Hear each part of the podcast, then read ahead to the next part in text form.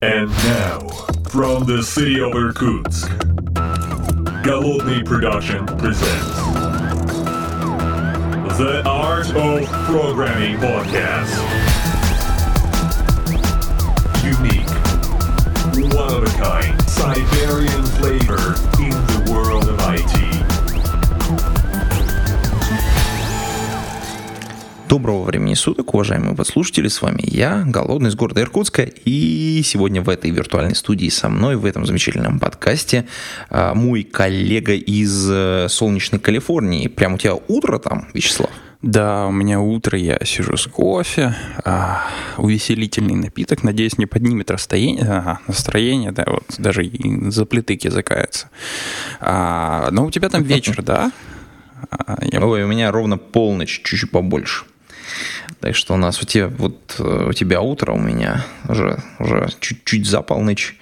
Прямо скажем, кофе, кстати, помогает, да, действительно, и тебе, и мне. Так а, ты в вот. будущем. Давно с тобой не слышались. Так я в будущем, конечно. Я уже на сутки, так сказать, махнул. Инкрементнулся, можно так сказать. Э, давно это вы не слышались. Как у тебя дела?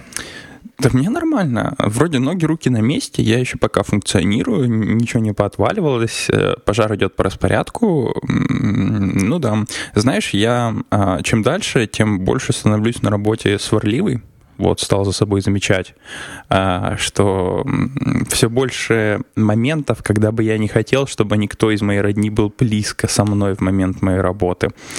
А, и мне кажется, это неизбежное следствие просто профессионального роста в нашей профессии. Вот ты что скажешь? Вот сейчас я еще добавлю, я вот когда э, мне один знакомый давно-давно еще сказал, вот ты когда работаешь, похож на водителя такого старого грузовика, который не заводится постоянно, еле едет, у него там что-то отваливается, и вот ты с ним на своем э, профессиональном языке с определенным этикетом разговариваешь, убеждаешь, и в конце концов он таки едет. Вот. Ну, я бы с тобой, конечно, подискутировал на эту тему. Есть э, пара дискуссий на тему регулярного менеджмента, который, который обязательно предшествует э, внедрению любых agile практик э, в компании. Вот. Но мы опустим это пока. Потому что обсуждать длинные черные, так сказать, инструменты, наверное, пока не стоит. Убеждения, скажем так. Да, на, ну, кстати, да. А, мне, мне, кажется, мне кажется, большая часть людей становится скептиками. Я бы не сказал, что становятся какими-то такими замкнутыми личностями в этом смысле или сварливыми, скорее скептиками. Потому что, ну, там, менеджеры и управленческий персонал, они все-таки пытаются смотреть в будущее, мы смотрим в будущее. Знакомая, да, цитата? Да? С надеждой. Вот. А соответственно, исполнители, они такими становятся скептиками, мне кажется, в некотором смысле, и эм, параноиками. Вот, э, такие призем... как это? Э, отвечают за связь с реальностью, можно так сказать. Да. Кстати, про связь с реальностью. Да. Я так понимаю, ты э, выполнил домашнее задание и, в общем, готов к нашему очередному, так сказать, трудовому подвигу. А, да, да, да. Но я, знаешь, что я хотел спросить, как ты относишься к тому, чтобы мы первой темкой по попсове поставили? Вот. По попсове да. поставили? Ну, давай, давай по попсове, да. Ну, а хардкор задвинем наконец, да? Да, О, да, хорошо. Согласен. Окей. Да, вот. тогда э, ты про попсовую тему имеешь в виду про продуктивность, да. собственно говоря. Да, да, да, да.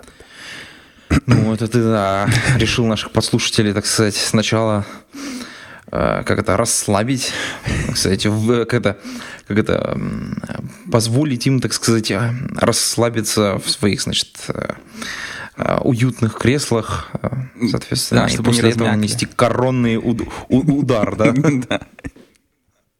Хорошо, хорошо. Ну, биг дату задвинем в конец. Хорошо. Так, ну что, э, ты расскажешь или, или мне начать рассказывать? Ну, давай за травочку, за травочку, потому что как бы... За травочку, ну, хорошо. Так, э, в одном из дружественных э, разговоров я рассказал о своей продуктивности. Вот там совершенно другая аудитория. Решил, э, что мы поделились здесь. Я расскажу свои лайфхаки. Мы уже когда-то вам рассказывали о софтваре, который мы используем. А сейчас я вот чисто расскажу о том, э, для чего и как я его использую. Ну, а потом спрошу э, своего сотоварища и посмотрим. Будет махач, да, кто, кто что делает. А, итак, Весь мой рабочий день я намеренно делю на маленькие части. Эти части не больше 25 минут. Ну, вот я выбрал специально так, потому что вокруг есть такая так называемая техника помодоро, да, которая говорит, там, 25 минут работы на чем-то одном. Вот, каждый... Подожди, подожди, подожди сразу, сразу uh-huh. тебя прерву. Uh-huh. А помодоро это как бы вот в твоей рабочей группе принято или как бы, в, в, ну, или так просто как бы там? Uh... Вокруг тебя очень много людей также работающих? А, нет, на самом деле у нас все работают по-своему, поэтому, да, вот не, не могу сказать, что вот есть какая-то группа, а, да, но по моему субъективному наблюдению весь набор вот этой ереси, который расскажу, вроде бы у меня получается эффективнее, чем остальных людей, которые, которые со мной работают, но я не уверен. То есть ну, сложно сравнивать, но нет. То есть ответ на твой вопрос – нет. Э, часть людей использует помодоро, часть нет. А, ну, О, а я работал, кстати, с ребятами угу. в э, группе, где там из пяти человек э, четверо использовали помодор. Это было прикольно. Пятый бесился. А у вас, знаешь, вот как у девушек, когда они долго вместе, циклы синхронизируются, вот у вас помодорки, они синхронизировались у всех мальчиков? У мальчиков синхронизируется, да, это, кстати, была шутка любимая. У нас, кстати, была одна девочка, и которая именно так и шутила. Вот. Я понял. А и девочка, девочка была менеджером, кстати, и она запускала, так сказать, так сказать, этот цикл, можно так сказать. Понятно. А, ну окей, возвращаясь к, собственно, сабжу, а, день разбит на получасовые вещи по 25 минут. Обязательно работаю стоя. Я заметил, это сильно увеличивает мою продуктивность, когда я сижу, особенно когда устал, а, а я не могу. А, за эти 25 минут, если мне приходит любое отвлечение, неважно абсолютно любое, оно идет в inbox э, к следующему вот этому, я их люблю квантами называть, но неважно, помидору следующим 25 минут. В перерывах между 25 минутками на весь inbox, который пришел, я обязательно должен принять решение. Э, по результатам этого решения я ставлю задачу на какой-либо из э, отрезков в день. При этом у меня есть правило, задача обязательно должна быть четкой. Если я не могу поставить четкую задачу, то я ставлю задачу на research. Там, например, э, отпишись Васе Пупкину и уточни, какие конкретные вещи он хочет, чтобы ты поменял, или назначь встречу, или еще что-нибудь обязательно конкретное. Соответственно, 25 минут я э, стараюсь быть в таком состоянии, чтобы я не думал, а что же мне делать, или не вспоминал, а что мне нужно делать по этому проекту. У меня есть входные маленькие задачки, и в течение 25 минут я их открываю и начинаю пилить, и, как правило, я знаю, что мне нужно сделать. А, если же какая-то задача заканчивается неизвестностью, я прекращаю делать, тут же э, пишу в inbox и жду того момента, когда я разберу inbox перед следующим 25 минуткой. А, э, это, кстати, очень ключевая вещь, потому что э, мозг нужно использовать ограниченно, и вот в эти перерывы мозг должен принимать решение по поводу неопределенности. Чтобы быть эффективным 25 минут, там не должно быть никакой неопределенности.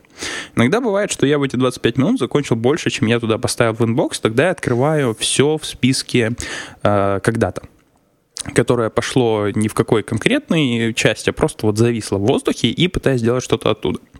Соответственно, в конце каждого дня я просматриваю весь незаконченный inbox и принимаю одно главное решение. Нужно ли мне это переносить на завтра или можно выкинуть?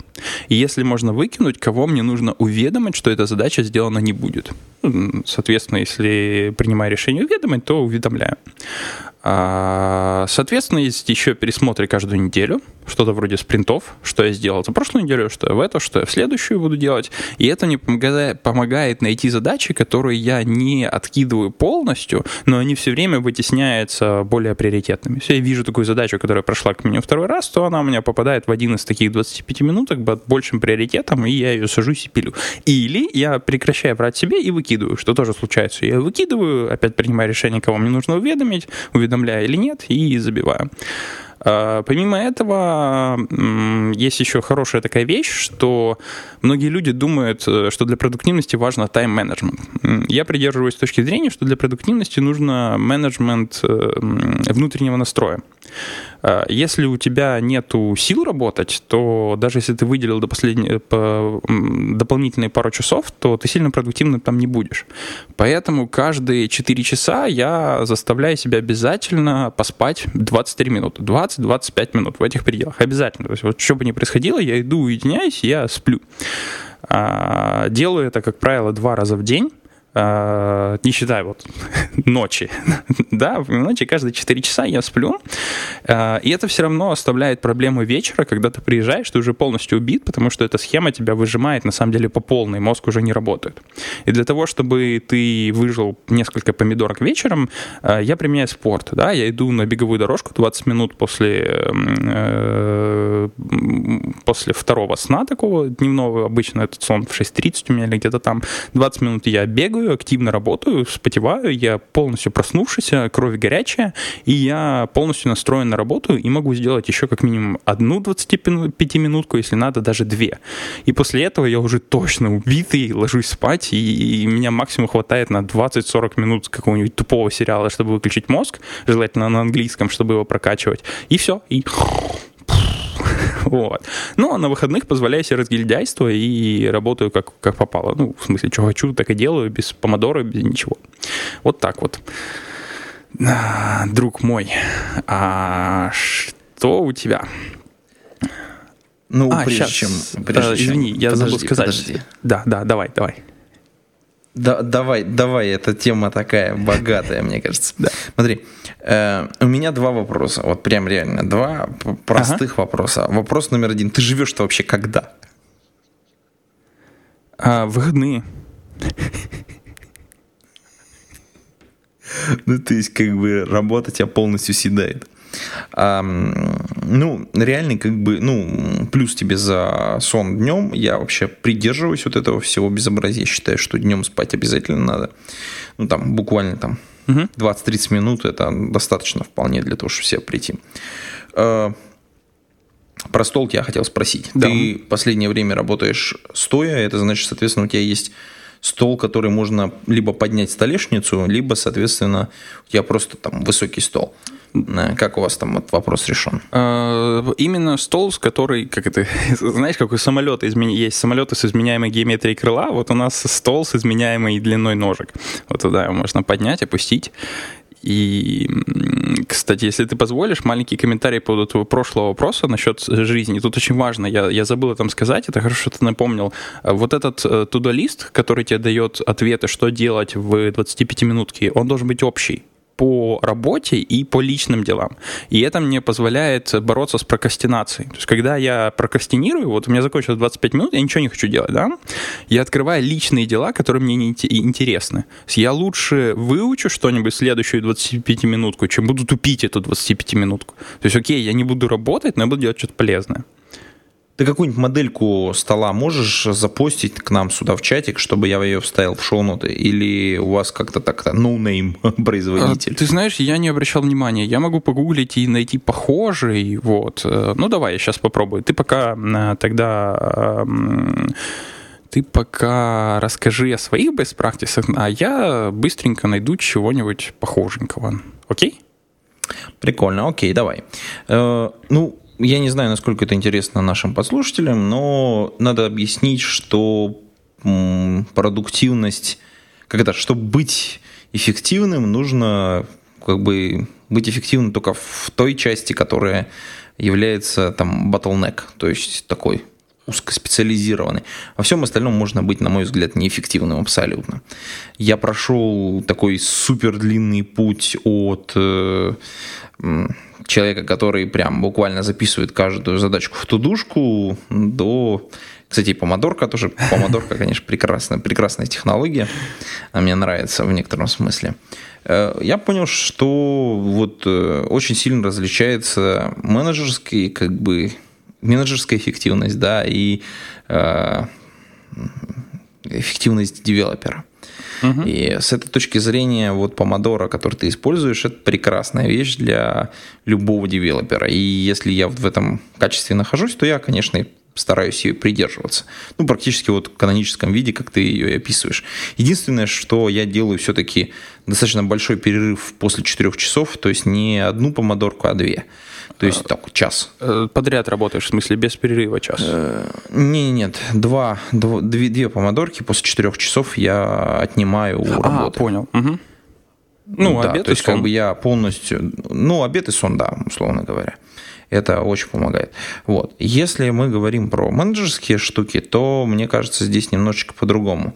Если вся команда работает по помодоро, это очень здорово, ты сам тоже стараешься в таком же ключе работать.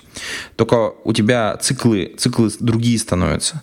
То есть на самом деле нужно сделать следующим образом. Вот те, вот в эти пять минут, которые в серединке есть, тебе нужно успеть решить вопросы с твоими ребятами, чтобы сприоритизировать их задачи на следующие 30 минут.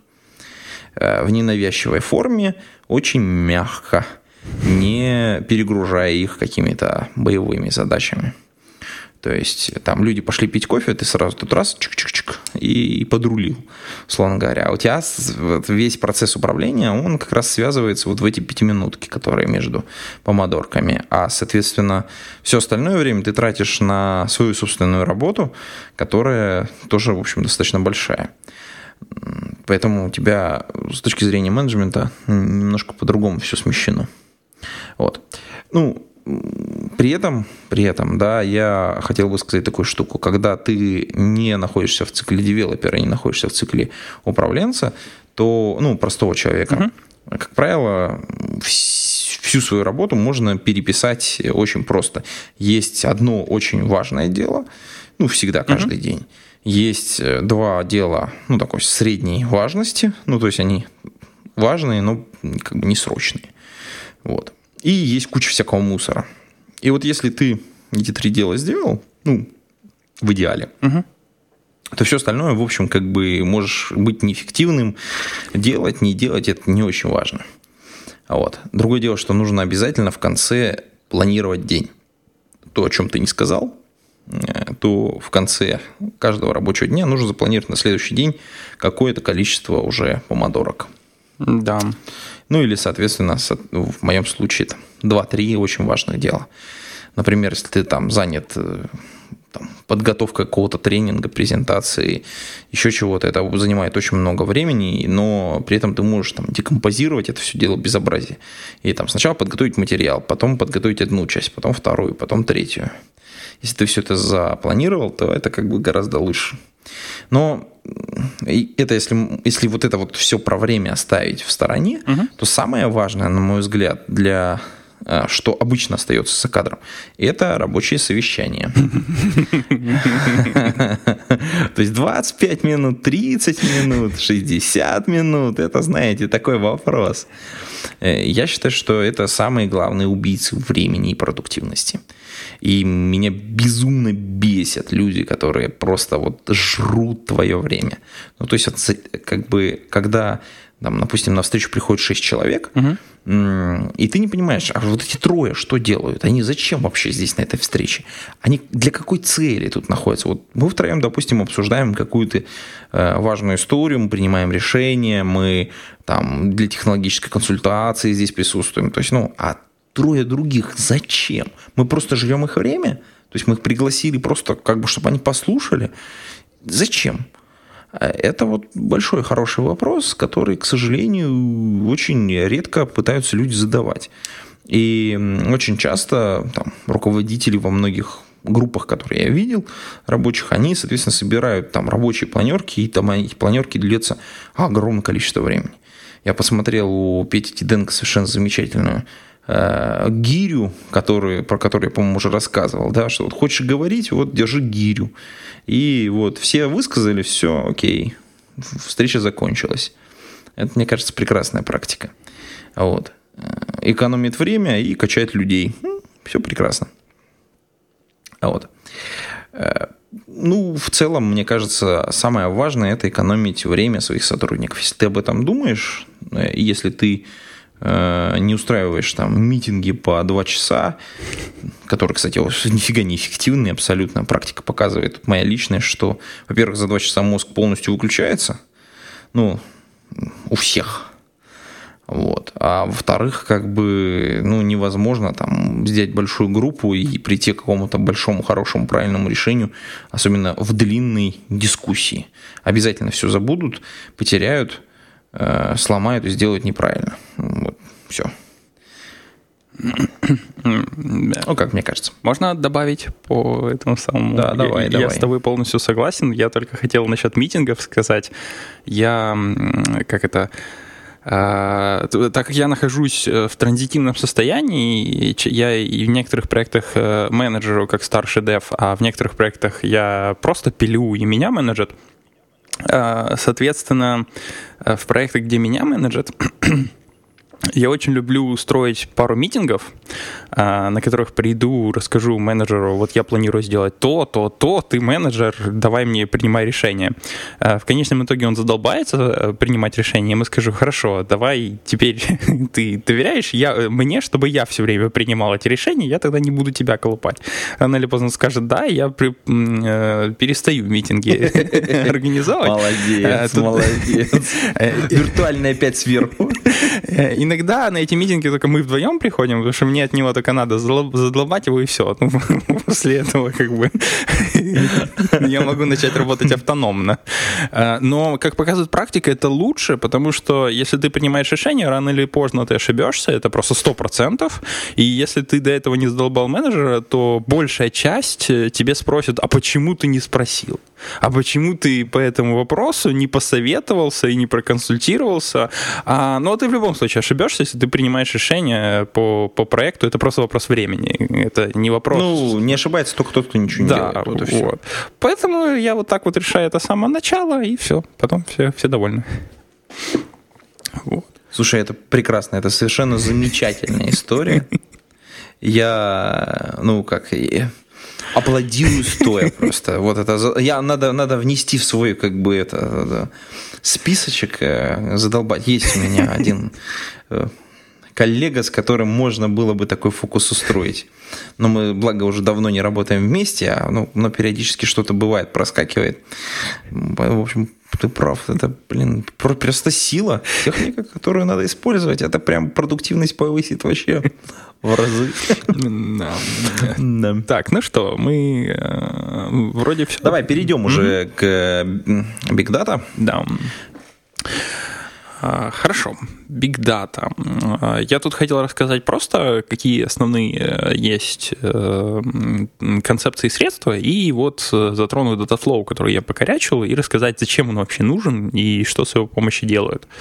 А, ну и заодно тебя пораспрашивать об этих вещах. Ну, Так исторически сложилось, что на поприще Big Data, где давным-давно э, королем был э, такая штука, как MapReduce, сложилось э, две устойчивые концепции обработки данных. Собственно, первый был MapReduce, который, основная концепция которого это дробление всех данных на части, после чего обработка маленьких частей и мерж результатов. А, там есть такой известный пример, если вам надо узнать возраст, количество людей каждого возраста в очень большой-большой группе людей. Да, можно идти по порядку, спрашивать возраст у каждого, а можно пустить э, разных представителей в разные части аудитории, которые пораспрашивают э, у людей, пройдутся по каждому своей части аудитории, поспрашивают возраст, а потом их результаты смержить. Это, грубо говоря, описание концепции э, MapReduce, которая делается. Единственная проблема с MapReduce, если кто настраивал его кластер, то он уже никогда в жизни не смеется по этому поводу. И эта штука стала называться офлайновой, потому что она рассчитана на процессинг офлайновых дат. Она не может э, выступать онлайновый batch processing. Э, в нее можно загрузить, там у нее есть распределенная файловая система, можно туда что-нибудь... Ну, в общем, в него можно данные загрузить, потом, если это данные большие, подождать, потом получить результат. Что, в общем, сделало ее популярной популярный для research а, но очень непопулярный для э, онлайн-процессинга. Я видел много разных велосипедов, когда данные сначала сгружаются, потом за день, там, ночью делается какая-то аналитика, потом выдается результат, снова накапливаются данные, агрегируются за следующий день, чтобы каким-то образом из нее сделать онлайновую вещь. А, ну и плюс эта штука идеально работала в тех местах, где действительно задачи можно дробить, что просто не всегда видится возможным. Есть некоторые просто онлайновские задачи, когда они поступают на вход, и задачи там одинаковые, их дробить не надо. А, в качестве аналога появилась такая штука, как Storm. А, Twitter Storm, которая выдвинула концепцию батч-процессинга или просто стрим-процессинга, а, которая занималась обработкой биг-даты, когда у тебя есть огромное число независимых элементов. Вот у тебя есть на вход э, батчи данных, они между собой не зависят, и тебе их надо процессить. И при этом эти батчи могут онлайн меняться. Там ночью у тебя одна нагрузка, днем у тебя совершенно дико другая нагрузка, тебе надо больше машинок. И эм, идея Storm заключалась в том, чтобы разбить логику на уровне. Ты описываешь вычисления в некотором плане уровни вычислений. Сначала мы, э, ну, например, нам нужно посчитать число уникальных слов в входящем сообщении. Неважно, каком, там, бог знает откуда сообщение. Сначала на первом уровне мы делаем токенизацию, мы бьем на токены это сообщение, потом мы его чистим, э, потом мы считаем уникальные токены, там, возможно, исправляем ошибки, и потом э, в конечном итоге а, э, ну и, соответственно, эта схема позволяла решать э, онлайн процессинг данных. Ну, в общем-то, в теории, ну как в теории, я и на практике это делал, при помощи э, твиттеровского сторма можно реализовать концепцию MapReduce. Можно сделать уровни, которые будут разбивать. Единственное, что там нужно взаимодействие между уровнями, это довольно-таки сложно. А, ну, еще стоит упомянуть, что оба эти решения, они были в open source, и они предполагались к развертыванию на ваших локальных машинах. Со временем, само собой, появились э, платформы, которые делали это manageable, э, как с Google Cloud, так и с AWS, где можно развернуть. А вот твиттерский Storm, по-моему, нигде manageable я не видел. То есть только самостоятельно нужно разворачивать. Ну и вот, наконец-то, по факту Google выкатил свой Dataflow. У него еще есть TensorFlow, их не путайте, это разные концепции. Я TensorFlow обязательно когда-нибудь расскажу, но не сегодня. Так вот, Dataflow — это по факту концепция батч-процессинга, которая очень хорошо интегрирована в сам Google Cloud и решает вот как раз ту задачу, которую до этого решались с твиттеровским стормом, но с огромным, огромным плюсом он manageable, и он э, является в клауде, потому что если Storm вам э, по большей части руками настраивать, а те провайдеры, которые предлагают его в клауде, я не сильно это верю, а, а топов больше не знаю, то вот здесь эта штука manageable, это штука а, онлайн, она позволяет процессить батчи данных прямо по мере их поступления. И опять же, в теории и на практике там можно применить и сделать эту штуку предюсной. Там можно сделать уровень, который будет дробить на подзадачи, сделать уровень, который процессит, и сделать уровень, который мержит. И сделать уровень, который потом выдает все на результат. А, само собой, вам придется немножко поколбаситься вокруг этого, что не зря MapReduce называли офлайном, там есть консистентность данных. Данные на вход залили, и всегда э, вот этот объем данных у вас до конца будет оставаться. А, то в этой штуке данные будут поступать, да, по мере э, течения времени будут приходить новые даты, э, новые данные, и необходимо каким-то образом вычленять старые и правильно производить процедуру мержа. Ну, в общем, при прямых руках это не сильно большая проблема. А, ну вот. Вот. Чтобы еще такого интересного датафлоу, это сказать, э, с ним самое... Про SDK. Про SDK. Обязательно про SDK надо упомянуть, потому что, если я правильно понимаю, э, все равно приходится писать достаточно много ручками, и вокруг этого существует уже более-менее такой специализированный SDK, который прям требуется немножечко поизучать для того, чтобы приличненько все сделать. А, конечно, во всех этих... По-моему, на Java там у них очень хорошо все сделано. Да. Вот, я не знаю, как, как насчет других языков, но на Java, по-моему, там достаточно раз, разухабисто все сделано. А, я тоже не знаю насчет других, э, поскольку я Java только и трогал. А, но действительно, во, всех этих вещах, во всех трех, как минимум, названных э, концепциях, вам много придется писать руками. Здесь тоже, потому что под manageable я, под, я, поднимаю, я подразумеваю, что движок гоняется там. Но вам все, все равно надо деплоить ваш код, который будет бежать поверх этого движка, а, соответственно, соответственно, вам придется въехать во всю довольно-таки разухабистую модельку, эм, где как описывать батчи, как описывать их процессе, процессоры. Само собой, это будет э, не более чем Java-классы или Python-структуры, или что там еще выберете. Э, но да, как бы вам придется погрузиться в это все. Ну, я даже не знаю, как... Э, что конкретно-то про SDK-то рассказать? Ну, смотри, как бы здесь же есть две вещи. Первое, ну, насколько это free, потому что, как бы, по сути дела, э, решения предлагаются, мягко говоря, поверх ну, такого, ну, практически все решения mm-hmm. вот в этом, в, в этом поле, они, ну, мягко говоря, проприетарные. То есть э, они не open source, и, соответственно, их э, использование стоит каких-то денег, mm-hmm. ну, в том или ином виде. Соответственно, как бы там более того, это не просто деньги, это еще и завязка как бы на ну, такой вендерлог. очень серьезный вендерлог. Угу. Да. Ну смотри, здесь как Dataflow, так и SDK, он open source. То есть ты можешь пойти посмотреть на SDK прям внутри, и ты можешь пойти посмотреть на Dataflow. Э, эм, ты его в теории можешь развернуть где угодно. А, но если ты хочешь, ты можешь пойти на Manageable Solution от непосредственно Google, поскольку он же разрабатывает и Dataflow, и сам движок, ну вот, а, да. Вендор-лог uh-huh. здесь будет разве что в том, что ты клауд-провайдера используешь конкретного, а все остальное на open source лежит себе. Не, не, ну, а тут видишь еще какая история. Mm-hmm. То есть, как бы я не могу не только утащить это на другого провайдера, я не могу достаточно быстро выпилить это решение. То есть, получается, API, ну, SDK у всех разный, и, соответственно, ну, то есть, это как бы такая... То есть, нет, нет общего какого-то такого подхода тому, как это правильно делать. Э, я понял, да, да. Ну, ну, но здесь есть два уровня лока. Уровень лока на Dataflow – вот если ты лочишься, лочишься на Dataflow, просто его юзаешь, то здесь еще нету провайдер лока, потому что Dataflow open source, и ты можешь переехать. Вот эта часть кода у тебя будет полностью, э, э, как это, ты сможешь ее перевести с одного провайдера на другой, для него это никакой роли не играет. Это open source SDK, это open source Dataflow. А вот вторая часть это, собственно, деплой и развертывание. Вот там, да, там, ну, ну, там вообще без, без э, лока провайдера э, трудно себе что-то представить. Ну, разве что если ты поднимаешь какой-нибудь докер-кластер и все деплоишь на докер-кластер, тогда у тебя деплой, э, часть, которая все поднимает, может быть более-менее условно независимой. Но опять же, тогда вопрос, а часть, которая поднимает сам докер-кластер, она-то будет залочена. То есть вот эта часть, да, вот эта часть придется лочить, но никто не мешает написать э, как минимум две имплементации, что, конечно, будет труднее, чем одна. Одна, которая разворачивает все на Manageable Solution Google, одна, которая разворачивает поверх голых машинок на любом другом провайдере, да, и между ними можешь в любой момент свичиться, если надо. Но, ну, это если надо, конечно.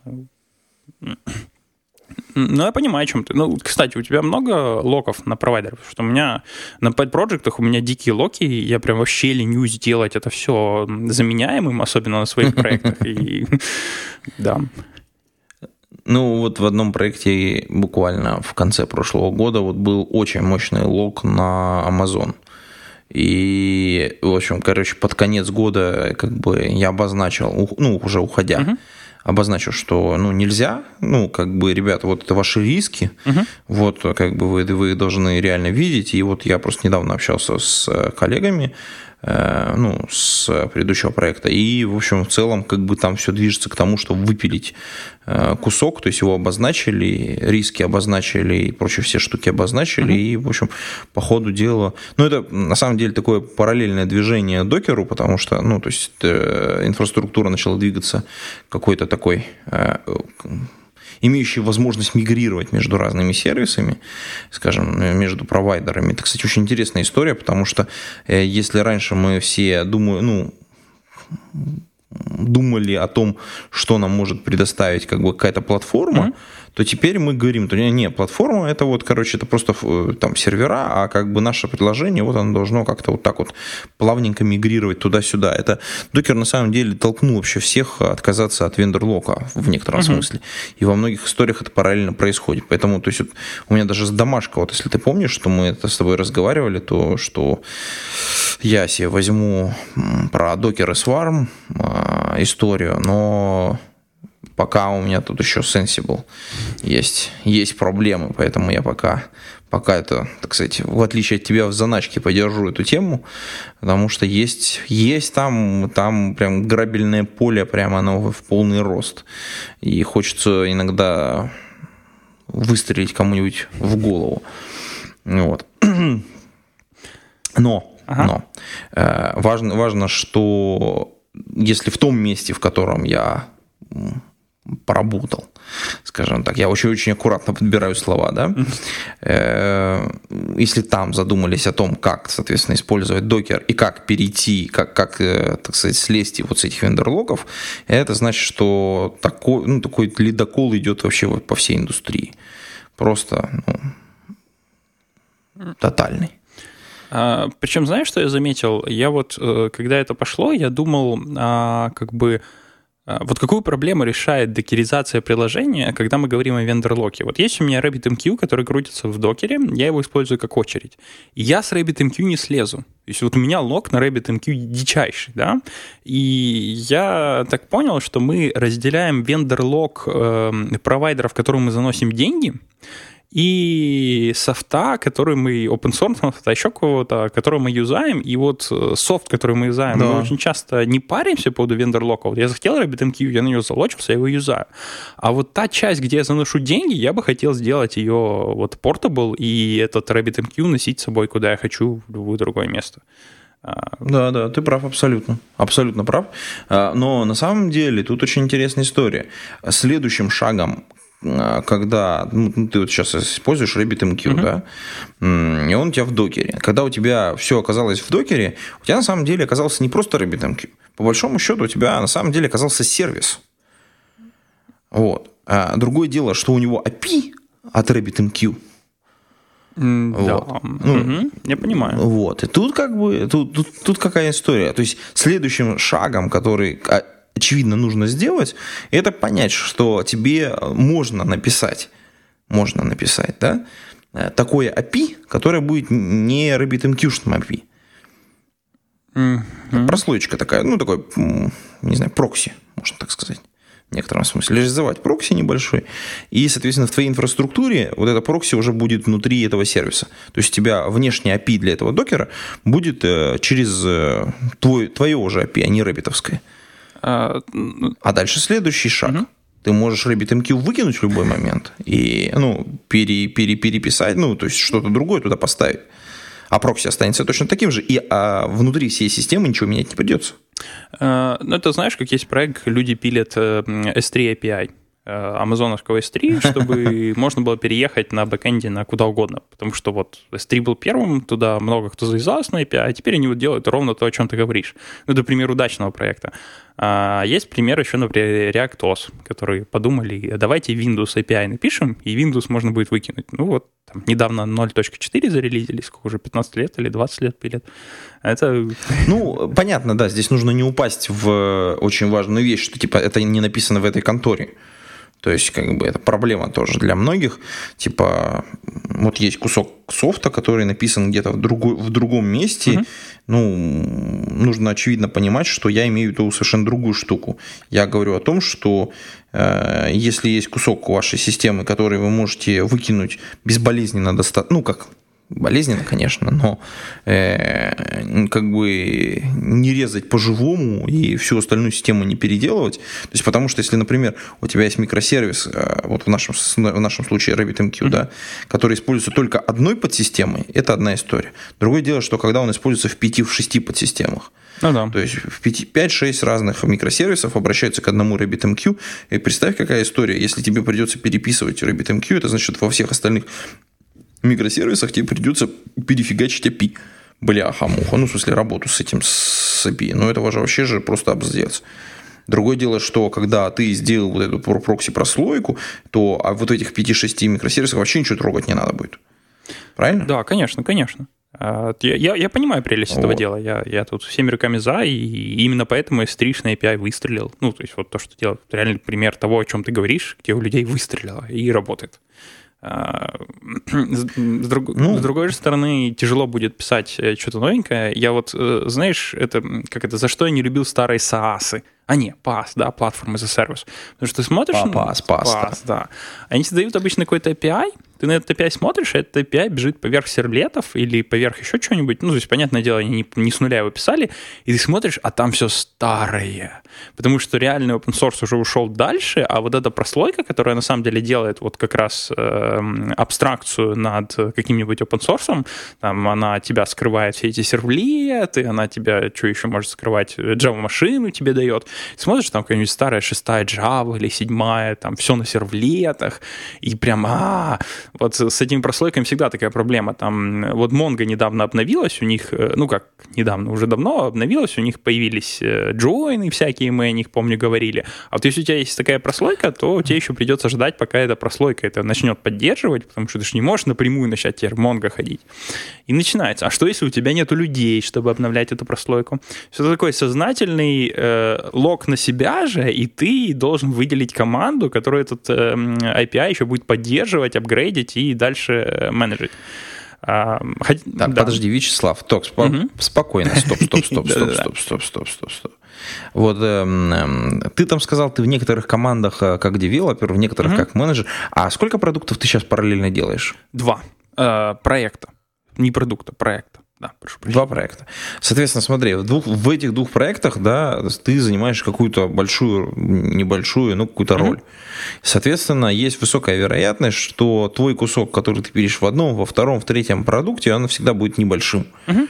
И ты там путешествуешь по команде, если ты грамотно оформляешь кусочки своего, ну, там, микросервисов, mm-hmm. да, условно говоря, а, которыми ты работаешь, то любому другому специалисту будет несложно, если существуют стандарты кода, а. кодирования, да, и поддержки, несложно будет подхватить и переписать кусочек под себя, под текущую новую Монгу, которая там сейчас, ну, что там, по-моему, 3.2, да, mm-hmm. под э, там какие-то, ну, джойны, ну, вот если сервис работает, если для него действительно потребуется новая какая-то фича, окей, совершенно замечательно, мы ее вставляем в наши хотелки, мы ее оцениваем в сроках во времени, понимаем, сколько это будет стоить нам в ресурсах, и вперед. Господи, я не вижу там проблем абсолютно никакой. Не, проблемы на самом деле нет. Это я, как это, попытался быть адвокатом дьявола, я с твоей идеей полностью согласен, ее всеми руками поддерживаю, просто описал такой потенциальный минус в плане того, что вот да, надо будет ставить план, надо будет выделить ресурсы, надо будет это сделать,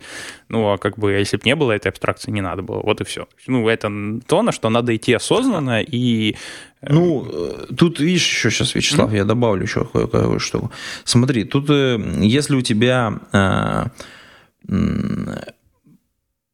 Вот я вот я понимаю, про что ты говоришь, но тут вот, если я написал, вот прям сознательно сел, uh-huh. написал кусочек э, софта, писал API, по которому все будет работать, uh-huh. да, я, наверное, к этому API написал очень приличное количество тестов. Угу. Ну, то есть, чтобы вот точно знать, что оно не поломалось. Правильно? Да. Э, как правило, когда ты берешь работающий продукт, типа, например, вот в нашем случае это был Rabbit, угу. да, э, ты тесты на его API не пишешь. Конечно, да, не пишешь. Ты, ты, ты подразумеваешь, что он будет работать. И вот ты такой типа радостный, окей, я накачу новый RabbitMQ. Ты его, значит, накатываешь, и, и вот просто вот это все в дребезги потому что там поменялось, вот здесь не так стало работать, тут не то стало работать, понимаешь, да? да? да то есть, и ты начинаешь вот, вот с этим совсем как бы воевать. То есть ты, ну, как бы, и непонятно в какой момент, где оно тебя кинет. А вот э, потестить ты можешь, если у тебя все это как бы обернуто вот в какой-то проксюк, ты такой раз, хоп-хоп-хоп-хоп-хоп, тесты прогнать, о, вот эти четыре не работают. Ты такой, о, Будем сейчас разбираться. И разбираешься. Еще на старте, еще, так сказать, не в продакшене где-то. Ну, конечно, да. Знаешь? да. А что тебе мешает написать тесты на API без писания прослойки? Ну, ну окей, напиши тесты. Если, если ты так сильно завязан на функциональности, то, во-первых, у тебя должны быть интеграционные тесты сами по себе, которые показывают, что у тебя работает вся связка.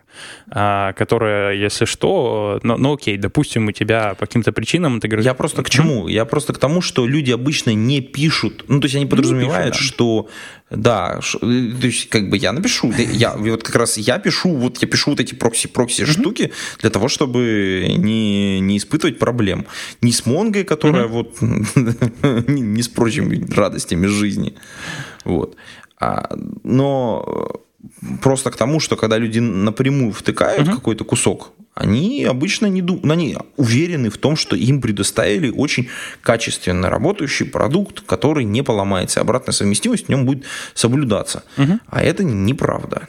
То есть это один из, мне кажется, таких фундаментальных обманов, которые существуют в нашей индустрии. Ну, даже не обманов, а таких обманутых ожиданий, скажем. В общем, вот такая обманная штука существует в нашей индустрии, и с ней, в общем, по-моему, не особо что можно сделать. Можно просто всегда держать ее в голове и каким-то образом двигаться. Кстати, мне кажется, мы достаточно наговорили, за что нас теперь и Big Data процессинг товарищи будут не любить. Вот. Мне кажется, подходить к завершению нашего подкаста. А, о, кстати, кстати, в этом подкасте я хочу высказать благодарность нашим патронам. У нас их стало на одного больше. Приветствуем Андрея Шахмина, э, также Сергей Киселева и Павла Дробушевича, которые нас поддерживают и толкают нас на выпуск новых подкастов. Вы, наши уважаемые послушатели, можете нас также поддержать на, через специальный сервис э, patreon.com slash голодный оставить немножечко денежек э, для того, чтобы поддержать наши выпуски. Вот. Либо, либо можете написать свои комментарии, добавить темы, и либо показать своим друзьям и коллегам этот выпуск этого подкаста, в общем, каким-то образом поспособствовать его распространению. Вот. А на этом, на этом мы будем потихонечку завершать выпуск этого 107-го э, подкаста. Разве что, если мы подумаем взять какое-нибудь еще дополнительное домашнее задание на ближайшее время – а, я не придумал себе, я забыл, если честно. Домашка это классно, мне понравилось. Домашка классная и понравилась. Отлично. Слушай, ну вот у меня предыдущая моя домашка, которую, собственно говоря, в привате взял про Ansible Docker, Swarm, вот это все остается. Есть там уже чего рассказать, угу. но пока маловато, прям скажем. Вот. Такое впечатление, что я стреляю себе в ногу. Вот. ну, эту историю. А, да, и ну история про скрам на заводе, пока она за кадром пусть остается. Мы об этом как-нибудь попозже. Попозже в каком-нибудь одном из будущих подкастов обязательно поговорим. Я просто не могу, когда ты говоришь скрам на заводе, я себе представляю такой сверхсекретный цех, где пилят новую сверхсекретную гайку для каких-нибудь будущих джигулей, которая увеличит скорость на 20%. Вот. Ну, я ничего не могу по этому поводу сказать. Вот прям ничего не могу. Ты можешь меня резать, но пока не могу. А, не получилось. Ну ладно, хорошо. Да, да, нельзя. Да. Ну что ж, всем спасибо. Да, до скорых встреч. Пейте кофе, пишите Джао. Пока-пока. Пока. -пока. Пока.